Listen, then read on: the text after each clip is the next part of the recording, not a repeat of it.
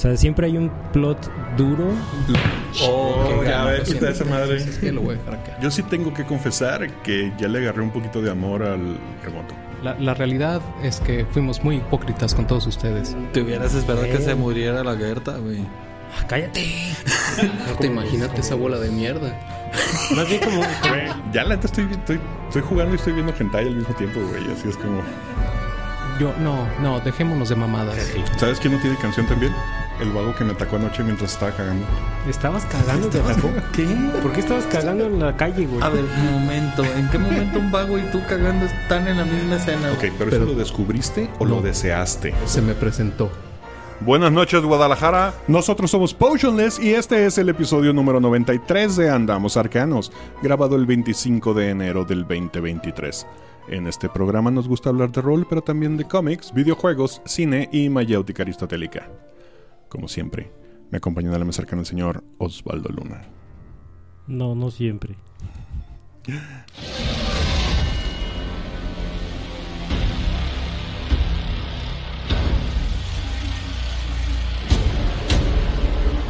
El Neandertal.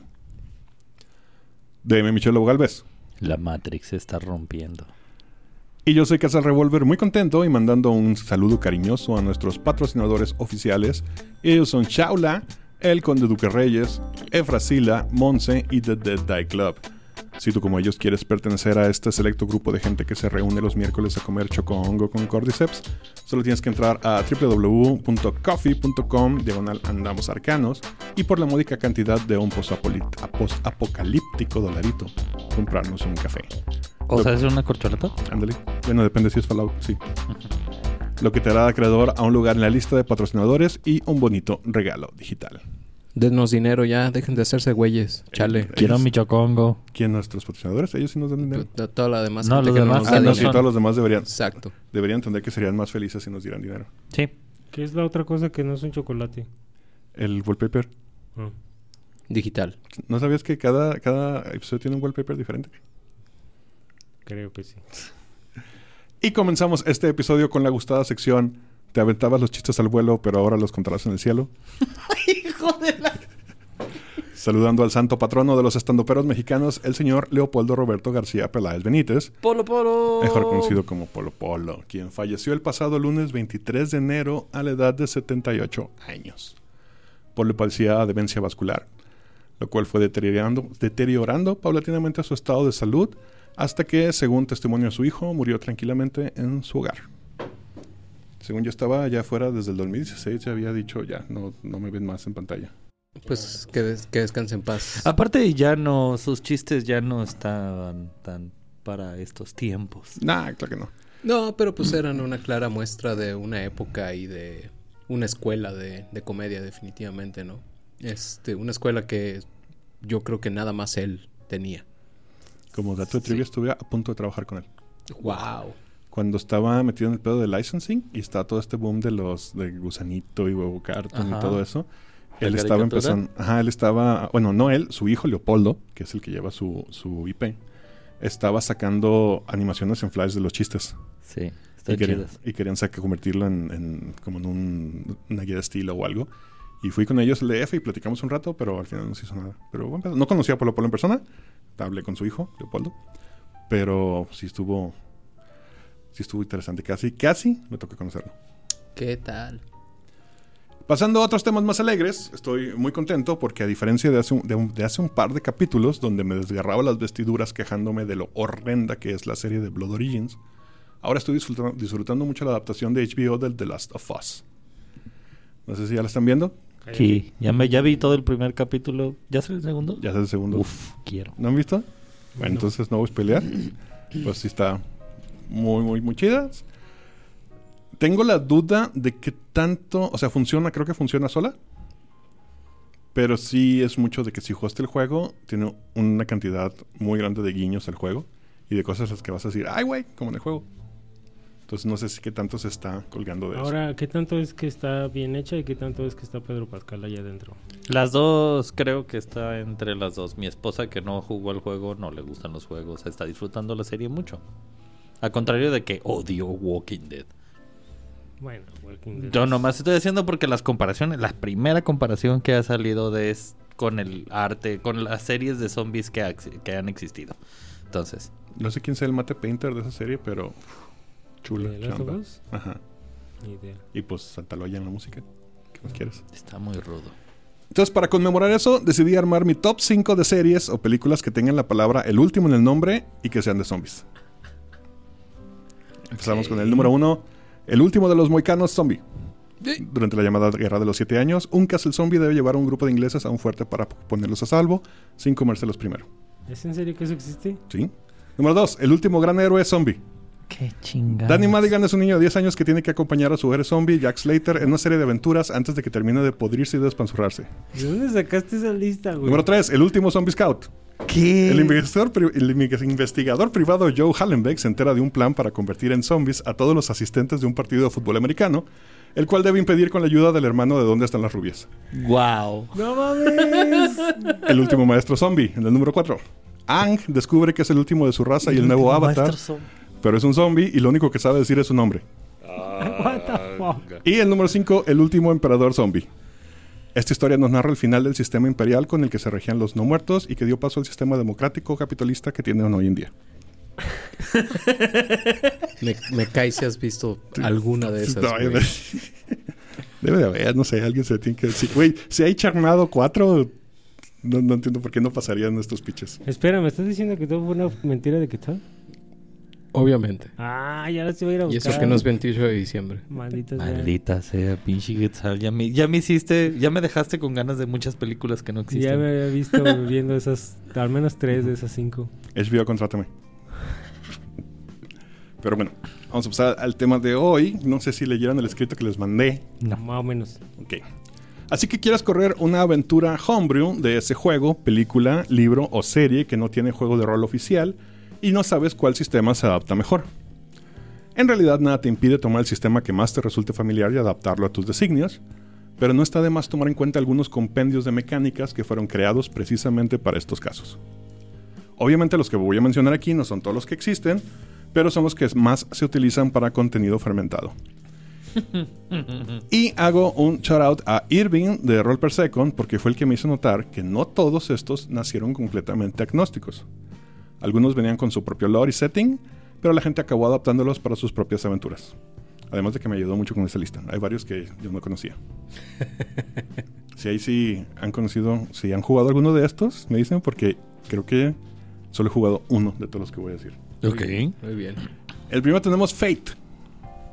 Fate es uno de los sistemas para jugar rol más famosos que hay, a pesar de ser relativamente nuevo. Y ha conseguido ganarse un puesto entre los fanáticos. Sin embargo, al ser un estilo bastante diferente a muchos juegos tradicionales como Dungeons and Dragons, a muchos jugadores les resulta un, tanto difícil adaptarse. Este juego es desarrollado por Evil Hat y es una evolución del también famoso sistema Fudge. El éxito tan notable de la campaña el del Kickstarter, donde lo hicieron, lo llevó al desarrollo de un sistema independiente de cualquier tipo de lore o setting. Es el de Fate Accelerated, es donde Demon Hunter de nuestros amigos de Dead Eye Club Ah, está creado.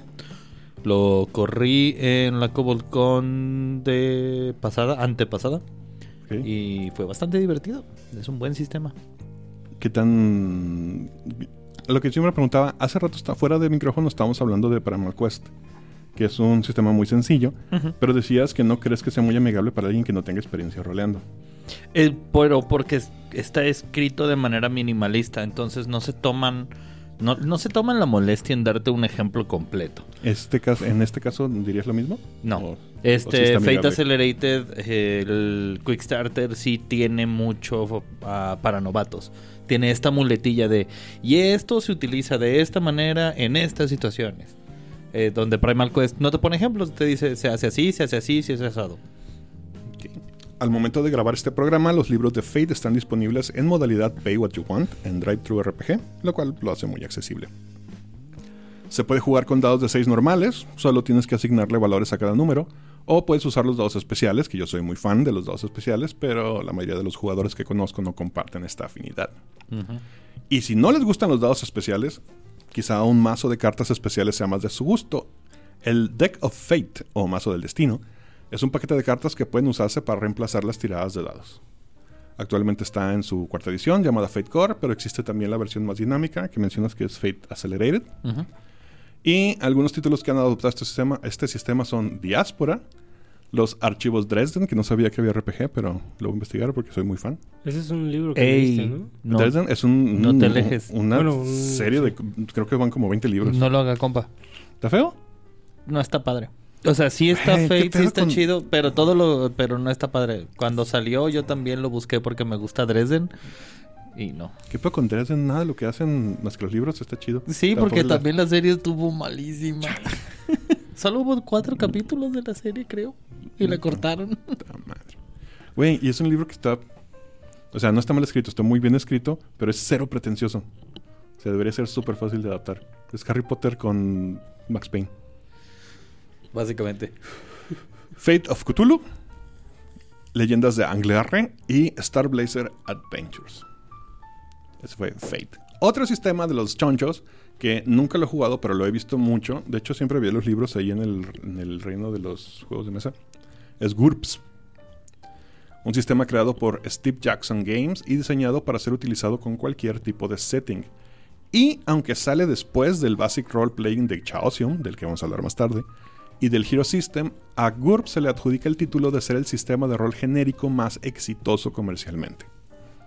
Una característica que ayuda mucho a la flexibilidad, flexibilidad de este sistema es el uso de niveles de tecnología o tech levels, los cuales permiten que una campaña ocurra tanto en la edad de piedra como más allá de la época digital.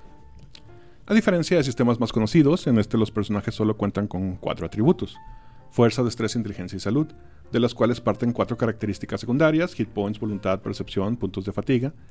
Cualquier otra característica que pueda tener un personaje, llámese daño, velocidad, esquivar, whatever, se utiliza usando tablas o alguna fórmula basada en los atributos anteriores. Es, Mm. es bien raro porque yo nunca he jugado GURPS, Ujú. pero siempre que lo he visto, lo he visto acercándose a settings que tengan que ver con ciencia ficción o futuristas. Mucho pulp. Entonces es, es muy curioso cómo eh, estos sistemas que realmente no pertenecen a nada Ajá. son asimilados como por un tipo de juego. Por ejemplo, pues la, el juego de rol de Firefly se hizo primero en GURPS.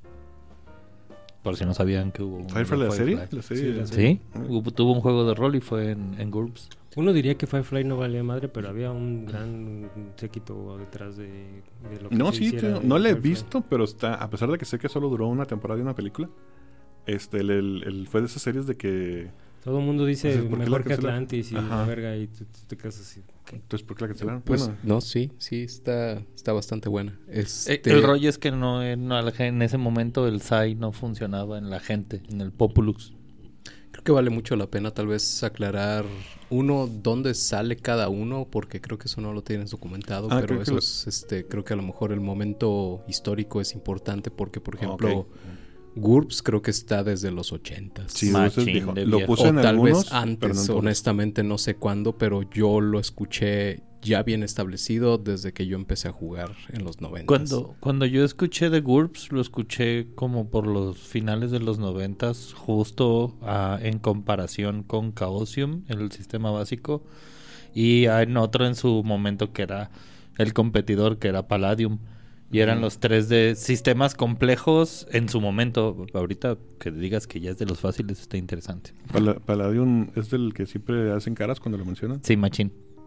La cantidad de tablas más estúpida que hay en este mundo. Por ejemplo, también Fate, tengo entendido que si no es que salió más tarde que 2005, tal vez es como de los dolmi- Sí, 2010. Fate es más recientito. Entonces, también eso es a lo que me refiero. Este, otra cosa que a lo mejor valdría la pena mencionar es este GURPS, específicamente significa Generic Universal Role Playing System. Qué bueno por que lo dices porque en la página oficial no, ningún lado dice qué chingado significa. Hay, hay un, es un acrónimo, digo, nada más por, pues, mucha gente dice, no, pues usa GURPS, así de, pues qué verga es GURPS. Bueno, pues es eso, para que sepan.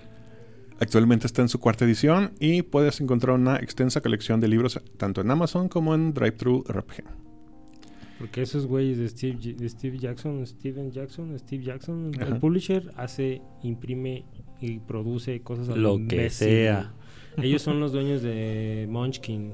Sí. Ah, ok. Que es- ok, que es- ok. es esta- Y todas sus versiones de Munchkin. Es, es esta contracultura tipo MAD de los juegos de rol. Entonces también por eso muchos de estos sistemas están relegados porque es como los, los min-maxers y toda esa bola de, de banda mamona juega esas mamadas según Ah, el Vox. Populi. De hecho, algo que me dio mi atención es que algu- no todas, pero algunas de las em, editoriales o empresas que están generando estos juegos tienen también juegos de, de mesa más o menos conocidos. Steve Jackson controla varios juegos muy buenos en el mercado.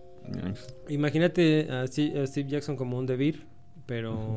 Bien hecho. Bien hecho. Que sí, que produce sus propias cosas. Sí, de, siento, de hecho, todas, todas las distribuidoras de, de libros, dados, todas, todas estas cosas relacionadas con los juegos de mesa, te mandan una revista que es publicada por ellos, que es básicamente el, el análisis de todo el material y de cada bimestral, creo que era bimestral, un pedo así. Trimestral, eh, cada ajá, cuarto. Cada cuarto del año, de lo nuevo, lo nuevo, lo nuevo. Nice. Pasando al siguiente, que va un poquito de lo que decías de en cuanto cuándo pasa. Como dije anteriormente, a pesar de que sale un poquito después de Basic Role Play System de Chaosium, que es el que voy a decir ahora, este nace en 1980. O sea, si estaba antes. Originalmente dentro del juego RuneQuest. Chaosium publica el libro de reglas de BRP de manera independiente del setting en este año, en 1980, y lo llama un sistema simple, rápido y elegante, basado en tiradas de porcentaje para crear tu propio mundo mítico. Se convierte también en la base de juegos como Call of Cthulhu, Stormbringer, Superwar, Mythic Island y Magic World. Entonces corrijo lo que dije, he jugado dos. Sí. Eh, En el 2002, Chaosium publica el libro Basic Role Playing de Chaosium System. System. ¿Es Chaosium o Chaosium? Chaosium. Pues depende como quieras. Debería ser Chaosium, ¿no? Pues, en Pues- la pronunciación regular en inglés no se pronuncia la H y es Chaosium. Bueno.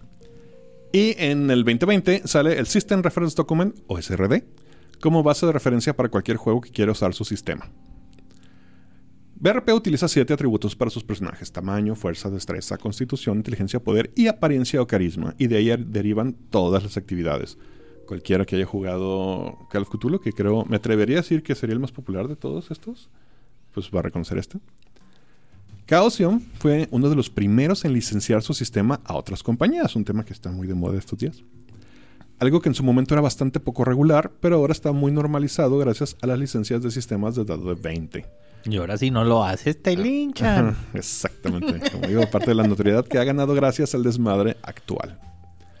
Como dato, en su número 52, publicado en 1981, la revista Dragón publica un artículo donde dice que Basic Role Playing no es un juego de rol de fantasía como tal, sino un manual de cómo jugar rol y un sistema de combate sencillo que ayuda a los principiantes a entrar rápidamente en el juego.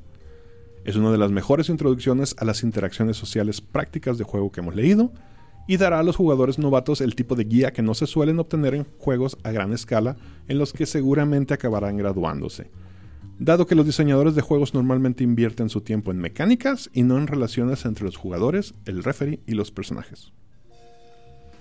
El libro de reglas puede adquirirse en la página de Chaosium, patrocínanos, en Amazon y en Drive to RPG, teniendo en la página oficial un Quick Start de PDF que es completamente gratuito.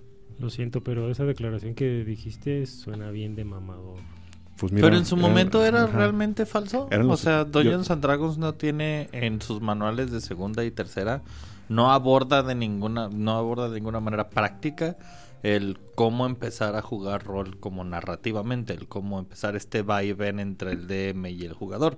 Te dice todas las reglas, te dice todo lo que hay que jugar, pero esta parte más meta no te la platica, lo que es lo que hicieron en ese manual que te da como un Y aparte estamos hablando, yo tenía un añito. Touchy, touchy. Sí, no, no, no estoy diciendo que tú seas... Sí, no, no es mío, es de la Y, yo estoy asu- yo estoy asumiendo un chingo de pendejadas nomás para hacer plática. Ahora, el otro sistema que quiero platicarles se llama Savage Worlds. Publicado por Pinnacle Entertainment Group y escrito por Shane Lacey Hensley, es un sistema que le da prioridad a la velocidad de juego y poca preparación, por encima del realismo o la atención al detalle. Los personajes se crean mediante un sistema de compra de puntos y cada atributo que le corresponde un tipo de dado. Por ejemplo, un personaje muy fuerte tendrá un dado de 10 en fuerza, mientras que otro más débil tendrá un dado de 4. Todo comienza en 1997 cuando Pinnacle publica Deadlands The Great Rail Wars, un wargame de miniaturas que yo no sabía que existía, situado en el setting del Weird West con sistemas de reglas basados en el Deadlands, que no sé si es el que estemos jugando o si es la versión anterior. Yo- el que jugamos aquí en Potionless es el Classic. Savage. Worlds es el que viene después. Ah, ok. Luego, en 2003, el manual es revisado y expandido, dando lugar a un sistema genérico pero muy completo que se llama Savage Worlds. En 2004 se libera un PD oficial y en 2005 se publica el libro físico. Pinnacle ha publicado también varios juegos utilizando este sistema llamados Savage Settings, entre los que está Deadlands Reloaded, que no es el que estamos jugando, No. Tour of Darkness, Necropolis y Weird War 2. Es muy diferente de lo que estamos jugando. La verdad es que no he jugado nada en Savage Worlds. He leído muy poco y hay, y hay cosas que no, no empato con ellos. Y el Deadlands, pero también es de Pinnacle. El... Sí. Eh, Hensley es el escritor de Deadlands. Vale. Shane Hensley es el escritor de Deadlands, el, tanto el Y esto, clásico pro- como esto, esto probablemente sea una mentira, pero aquel mítico fandom juego de... Ah, olvidé el nombre. Esta caricatura de Ana Barbera de que no, ten- no me dieron Bravestar. la licencia de Conan. Thunder. Thunder, el Bárbaro Thunder. está en Savage Worlds.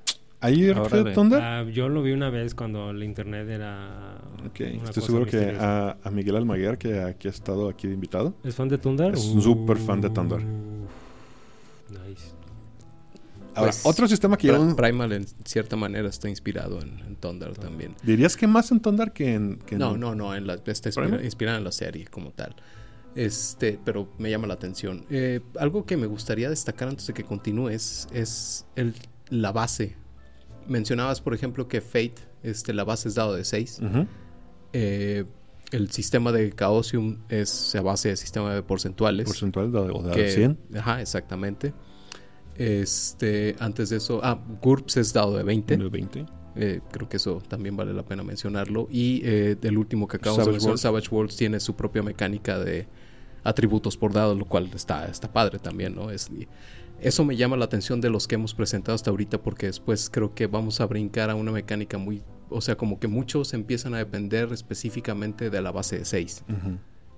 que no tiene nada de malo, pero me llama la atención que, o sea, de los primeros que mencionamos, sí tienen como una base distinta para resolver la mecánica, mientras que los, por llamarlo de alguna manera, hacks este, o variaciones, eh, pues utilizan una variación del sistema como tal.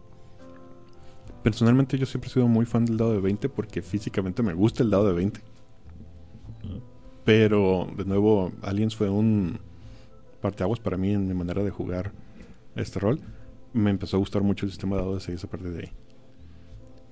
Depende cómo lo, lo implementes, ¿no? O sea, porque Claro. pues tienes este tipo de, de acumulación, por ejemplo, ¿no? Pero hay otros donde simple y sencillamente utilizas dos dados de 6 y se acabó. Y eso que no, hoy no vamos a hablar de...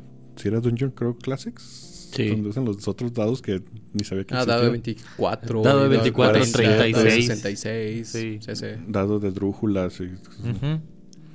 Otro sistema que yo no conocía para nada es el Cypher System. Este sistema clama que puede correr cualquier campaña de cualquier género. Conocido por ser la base para el conocido juego de rol Numenera, que yo no, Numenera. no conocía. Es elegante, flexible, fácil de usar y enfocado en la narrativa. El sistema Cypher desata la creatividad de los Game Masters y jugadores con un sistema de creación de personajes intuitivo, jugabilidad dinámica y un diseño muy amigable para los narradores. Todo esto es- son palabras de la editorial que lo publica. Como dato, Numenera salió de un Kickstarter y tengo un amigo que compró todo Numenera Ujú. y venía con cinco libros y cada uno de los libros te contaba una era distinta. Ah, ahorita, exactamente. Está. Es algo que me llamó la atención.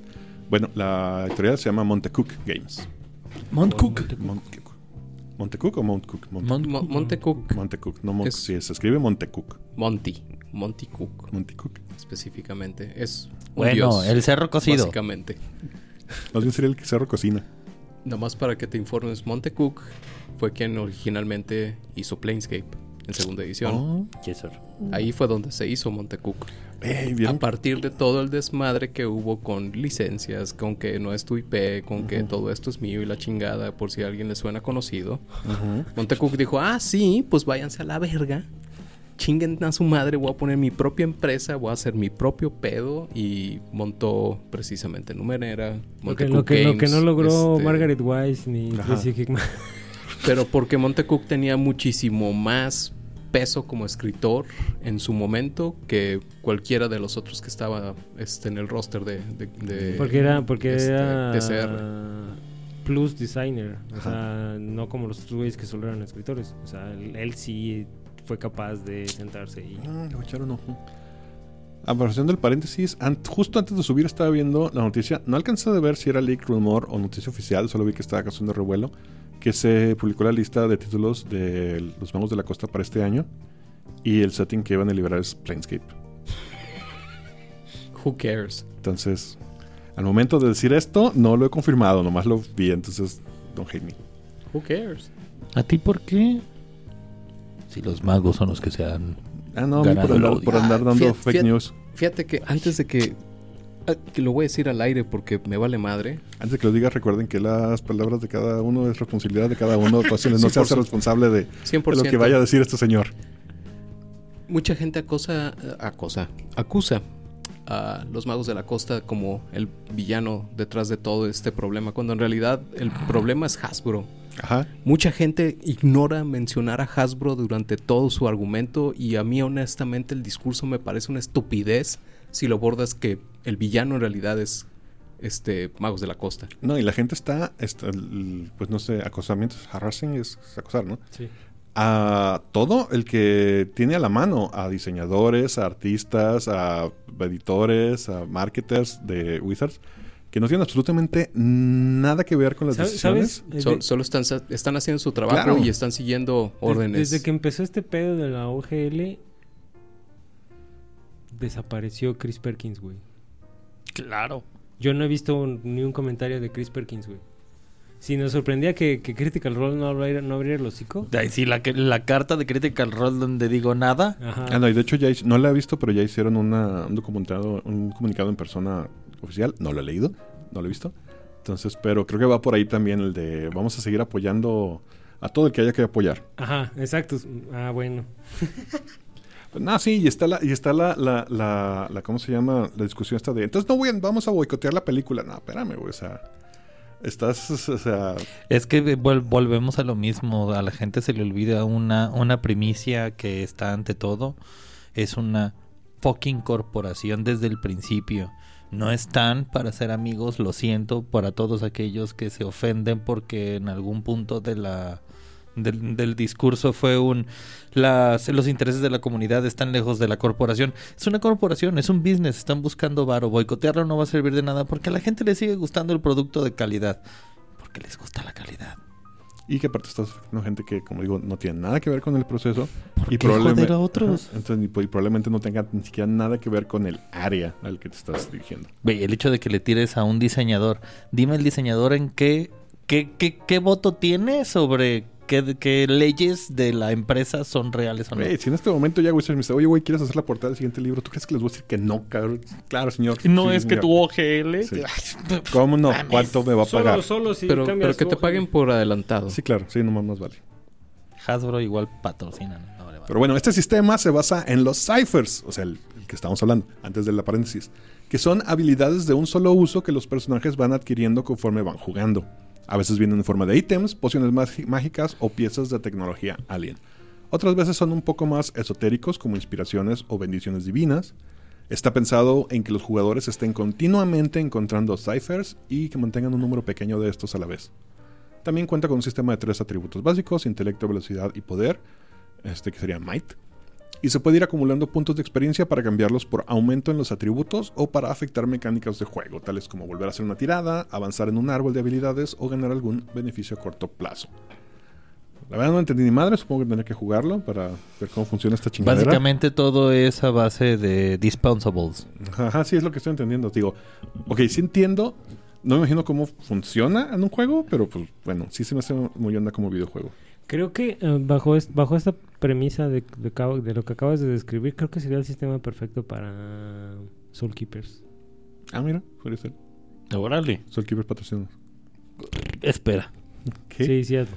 Sí, una cosa Sí. es que pa- pa- me den chamba y otra que los Sí, no, patrocinen. no nos están patrocinando. Sí. Solo somos compas. Solo eres compa. Para mí que el Ferni nos oye. No, no creo. El manual tiene secciones específicas para nueve géneros, vamos a decir generales, incluyendo fantasía, superhéroes, horror, ciencia ficción, moderno, post-apocalíptico y otros dos que no menciono aquí. Incluyendo apartados particulares sobre razas, artefactos, vehículos, equipamiento adecuado para cada uno de estos. Que es lo que decías, tiene para cada... En cualquier setting que quieras meter tu chingadera de Homebrew, Date. ahí hay. El manual lo pueden conseguir en la página de Montico Games, incluyendo un preview gratuito y también en Amazon. Ok, a partir de este momento vamos a nombrar sistemas que sí vienen dentro de un setting establecido, pero que son comúnmente usados para campañas homebrew gracias a que son muy adaptables o muy sencillos de usar. O porque todo el mundo lo usa como quinta edición. Claro, ojalá. Así debería ser. El primero se llama Into the Odd, publicado por la Liga Libre. Es un libro escrito por Chris McDowell, del diseñador de Electric Bastionland, y con arte de Johan Norr, que lo pueden conocer por Morborg. Este sistema ofrece una creación rápida de personajes, un sistema de reglas ultra ligero y lo que llaman el Oppendio expandido, de Oppendium. 26 páginas de módulos y tablas para crear tu mundo, criaturas extrañas, cursos a seguir y consecuencias cuando when you eat the thing. Y no haces, no especifica qué chingado significa eso y lo ponen entre comillas. The Thing. Cuando comes la cosa. Yo no lo, yo no lo conozco, no lo, no lo he visto. No, y, yo. y no me quiero comer su cosa. Pero ne- ahorita estoy en un punto de que el simple hecho de que esté el, el Free League detrás de eso ya me hace considerarlo como que está chido. Pues la No. Liga Libre y Johan Nor. Que está Y metiendo su cosa. a los a, a varios del equipo de Morborg los vi que estaban metidos en otro tipo de sistemas también ahí metiendo su cuchara. No sé cómo funcione, si salieron de ahí o Morborg les, les dio el jump hacia esas otras Más bien plataformas. revisa la página del cartel de Estocolmo. ah. Es el colectivo de ellos. Nice. Ey, es un- Muchas metederas de cosas en otras cosas. Sí, de hecho está muy chingón que haya tanta cosa, pero con mi dislexia de repente la abruma también cuando me sumo a ver todo lo que hay de Morborg. Pues está muy la, chingón. la- la industria, digo, lo hemos hablado, en, lo hemos tocado, no lo hemos hablado a, a, a grandes rasgos, pero eh, la industria está muy fragmentada, mucho, muy fragmentada. Lo interesante de toda la debacle de, lo que está sucediendo, creo que en realidad, y mucho lo, hemos comentado en redes sociales o comentarios en, fuera, fuera de, del aire o reuniones, es que eh, pues va a haber un auge, ¿no? O sea, si de por sí estábamos viviendo un movimiento revolucionario y lo estoy este, entrecomillando, pero en realidad no, no, no debería porque sí es un movimiento revolucionario, sí es un, a, ra- a- a riesgo de sonar como un mamón, este, es un momento histórico en la industria. Yo creo que sí. Eh, y nos está tocando vivirlo de primera mano. Este, y pues sí, la conclusión de todo eso es que definitivamente, como ya estamos viendo también, va a haber una gran afluencia hacia sistemas independientes. Sí, es un hecho. De hecho, ya está pasando. Hablando de independientes y hablando de Morborg, tuviste mesa de Morborg en el Acabolcón pasada de hace unos días, ¿no? El domingo. ¿Qué tal te fue? Bien, estuvo suave, divertido. Eh, tuve, este, no sé si valga la pena comentarlo, pero lo haré de todos modos porque pues hay que comernos el tiempo.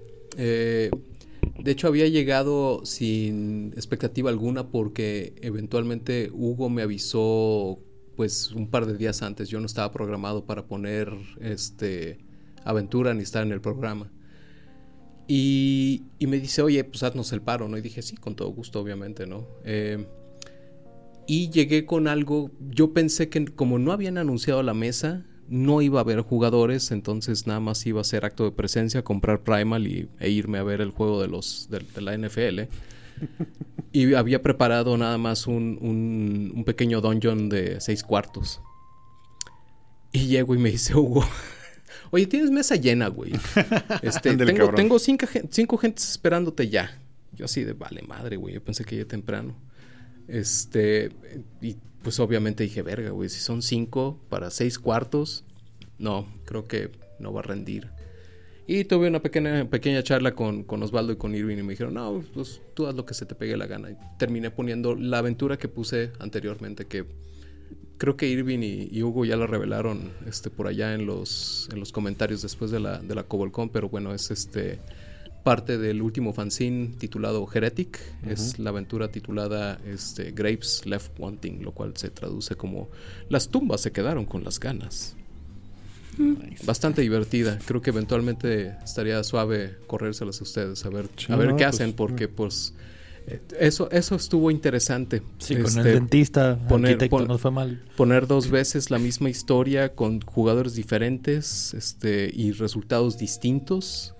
Fue interesante. Este, esta creo que fue mucho más fluida porque pues, obviamente era la segunda vez que la corría. Pero, y un comentario que le hice a Hugo y que creo que vale mucho la pena. Eh, Morkborg, mucha gente podría, por cómo está estructurado, no querérsela acercar.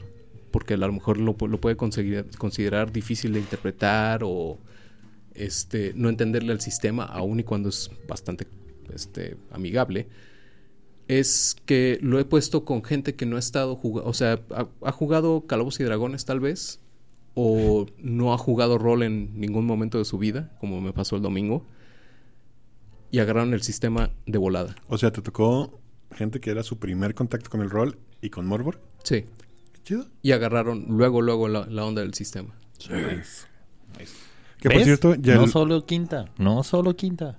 digo, el recap de la última edición de la Comic-Con ya está listo en la página de YouTube de Roll Per Second, para que lo vayan a ver ahí con el Irving.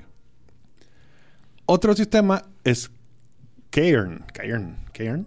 Caern. basado en Nave, un sistema del cual también voy a hablar más adelante. Y contrario a lo que se piensa, no es un clon que trata de recrear las edi- anteriores ediciones de Calabozos y Dragones, sino que se considera dentro de la nueva escuela, entre comillas, de sistemas ligeros de reglas que tratan justamente de romper el molde impuesto por editoriales como la Gran WD. Este sistema se apoya mucho en las ideas de la Free Recspiel Revolution, un movimiento que habla de cómo se jugaban los RPGs antes incluso de que D&D se publicara. Los personajes tienen tres atributos, hit points, un espa- espacios de inventario, muy al estilo Diablo, el videojuego. El combate es letal, ya que todos los, todos los ataques pegan por default. La armadura puede mitigar el daño, pero el resto entra directo a tus hit points. Si tu personaje recibe daño crítico, gana una cicatriz, la cual puede alterarlo permanentemente. Igual que Morbor, Khan cuenta con una comunidad que continuamente está creando suplementos, aventuras y material para el juego. Cuando y hace poco estuvo este gratis. Eh, no recuerdo, lo, lo bajé y también el de Nape los imprimí. De hecho, lo iba a subir porque lo estuve viendo. El de Nape era en esta búsqueda de sistemas ligeros de reglas.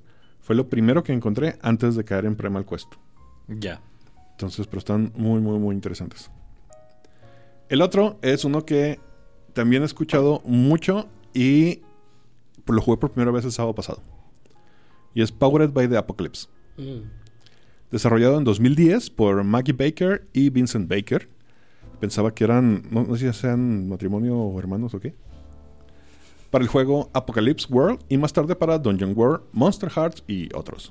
En palabras de Vincent Baker, PBTA no es el nombre para una categoría de juegos, un set de mecánicas o el diseño de un juego. Es el nombre que Meg y yo le damos a nuestra política de que otros utilizan nuestra propiedad intelectual y trabajo creativo.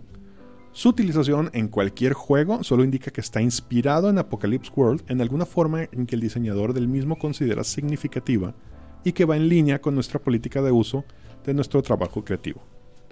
De nuevo, un tema que está muy en boga hoy en día. Entre los juegos que utilizan, que utilizan este sistema están el ya mencionado Apocalypse World, Avatar Legends, que es de, sí, de la leyenda de Avatar. De- perdón, de Avatar, la leyenda de Ang. Pero todavía no está publicado, ¿no? O Sí, no ya. está- Ya le llegó a JP el físico. Pero es su copia de Kickstarter o ya es su copia pública, es una copia pública. Es la copia de Kickstarter que se supone es que la final. Sí, pero o sea, es- está dentro del espectro del Kickstarter, o sea, no, Todavía. no lo encuentras en shelves, o sea, Ah, pero creo que ya está a la venta. El Bueno. PDF, por lo menos. ok. City of Mist, que le traigo muchas ganas. Aunque sean por el arte, porque está muy chido. Dungeon World, Cult, con K. Ah, cool. Y Mask, que fue el que jugué el sábado pasado. ¿Mm? Un saludo a Nerea de Tirando Rol que nos corrió esa aventura. Estuvo muy chido. Entre muchos otros. Cada jugador usa hojas de personaje de 2 a 4 páginas. Ayudan al, GM a crear el mundo mediante preguntas que éste les hace al principio de la campaña. Y se juega con dos dados de 6, a los que pues, le suman los modificadores acordes a cada situación. Eh, mi experiencia jugando, de hecho yo no sabía que era PBTA hasta que hice este escrito. Eh, según yo era un sistema X. Fue una campaña, yo diría que 95 basada en rol social. O sea, tiré un par de veces. Pero, y, la creación de personaje, no sé si sea específicamente de Masks, porque jugamos ahora sí que by the book. Sí se me hizo un poquito restrictiva, pero lo justifico porque es muy específico el tema, es secundaria de superhéroes. Entonces creo que cualquier cosa que le quieras meter ahí de jugar, a lo mejor puedes darle un poquito en la madre al setting. Entonces necesitaría jugar otros juegos. Me divertí un chingo, eso sí, estuvo muy, muy. El otro sistema es el mencionado Nape, que es un kit de reglas para jugar juegos de fantasía de vieja escuela sin usar clases. Es altamente compatible con juegos OSR. Si tienes aventuras, bestiarios o compendios de cualquier tipo de juego viejito, puedes utilizarlos con Nape tal cual, si acaso con un mínimo de modificación. Utiliza los seis personajes de los seis atributos, perdón, de personaje estándar. Todas las tiradas se resuelven con dados de 20 y gran parte del escueto manual son tablas, tablas y más tablas. De hecho, el manual, por así decirlo, es un folleto como de 10 páginas que te explican las mecánicas en dos y todo lo demás son tablas. Tablas hasta de cómo se ve tu personaje. Si se ve sospechoso, si se ve coanime, circunspecto, inefable o cosas así. Creado por LF OSR, que al momento de escribir este artículo no pude encontrar que eran las siglas LF. Está gozando de gran popularidad y aceptación gracias a la oleada de juegos old school y gente en busca de sistemas minimalistas. Debe significarse el Licaldo el flaco. Yo creo. A huevo. Approves. Sí, seguro. Y finalmente está. Illuminated by Lumen. Es el sistema que usan los juegos Light, Frame y Nova, diseñados por Gila RPGS. Está enfocado para juegos de Power Fantasy llenos de acción. Fuertemente inspirado en videojuegos, este sistema se basa en tiradas de dados sencillas, la ausencia de listas de actividades, combates rápidos y lo que los diseñadores llaman un bucle de juego que hace que los jugadores quieran siempre volver a salir. No entiendo a qué se refiere, me imagino como una especie de roguelike, pero en un juego de rol. Pero pues ay. El sistema anima a sus jugadores a describir sus acciones de una manera cinemática y al DM a poner los combates en lugares peligrosos para que el entorno tenga una participación activa en cada evento. O sea, ¿ese es Hollywood el juego de rol? Haz de cuenta. Ok.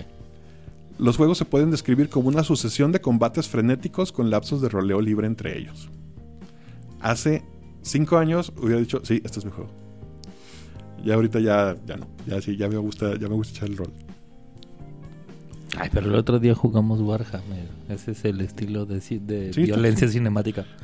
Pero Warhammer tiene lo, lo que le hace que sea todavía más atractivo para mí es que me mama el lore de Warhammer. Ah, sí, monstruotes. El manual es Pay What You Want, está en la página del autor. Todos los- estos links van a estar en los show notes. Y también hay una lista de otros diseñadores que usan este sistema, que son variecitos. Y esos son los que les traigo. No sé si quieran agregar alguno que se me haya pasado. Creo que aquí Old entra School Old School Essentials. Essentials, que justo lo estaba leyendo De la ayer. nueva era.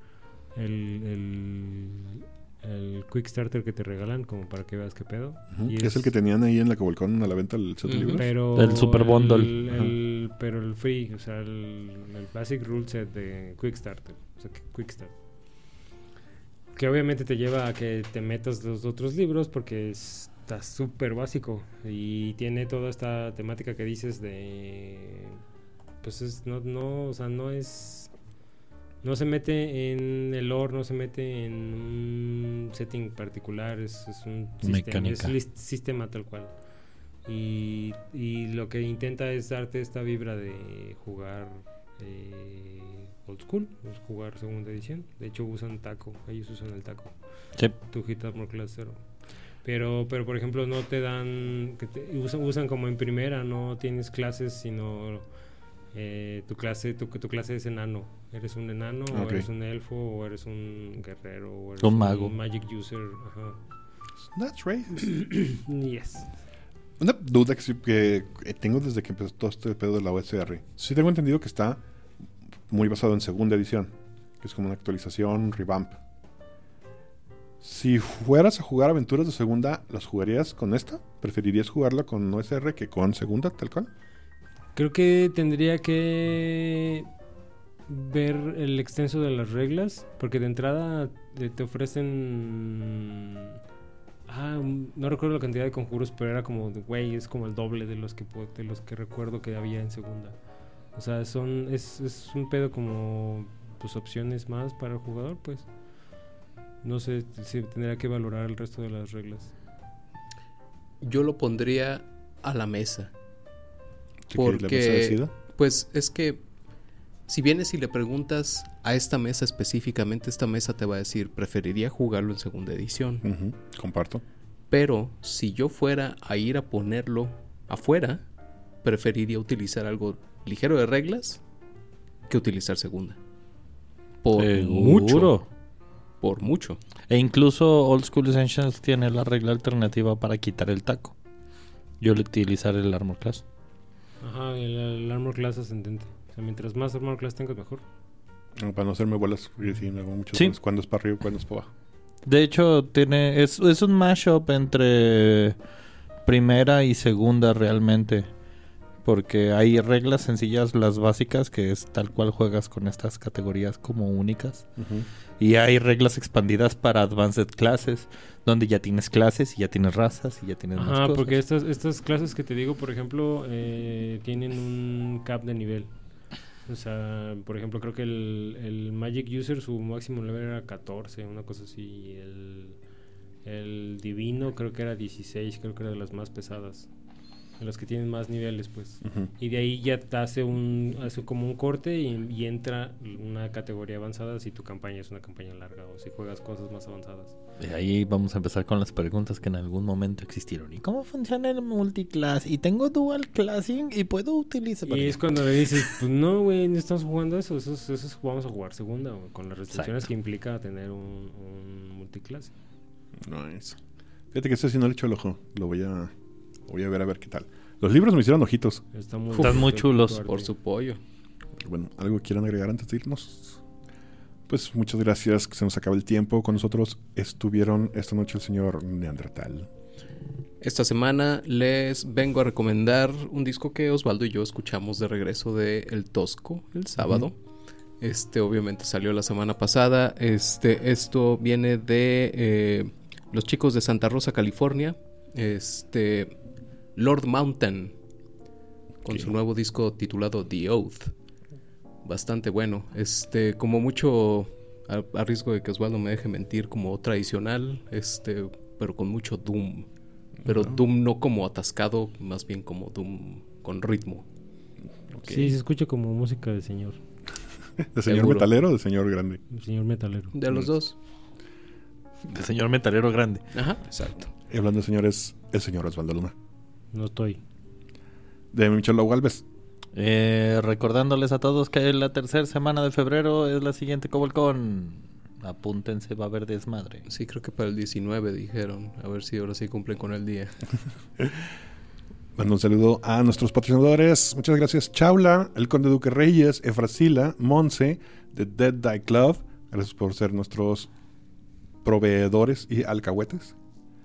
Y yo PMP. soy Quetzal Revolver diciéndole un saludo al payaso taco de Witchlet.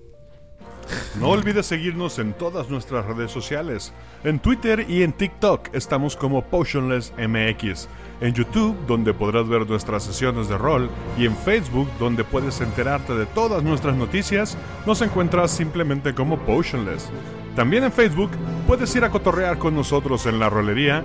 Y si quieres conocer qué es la ronda y seguir sus aventuras, visita nuestro webcomic en www.potionless.com.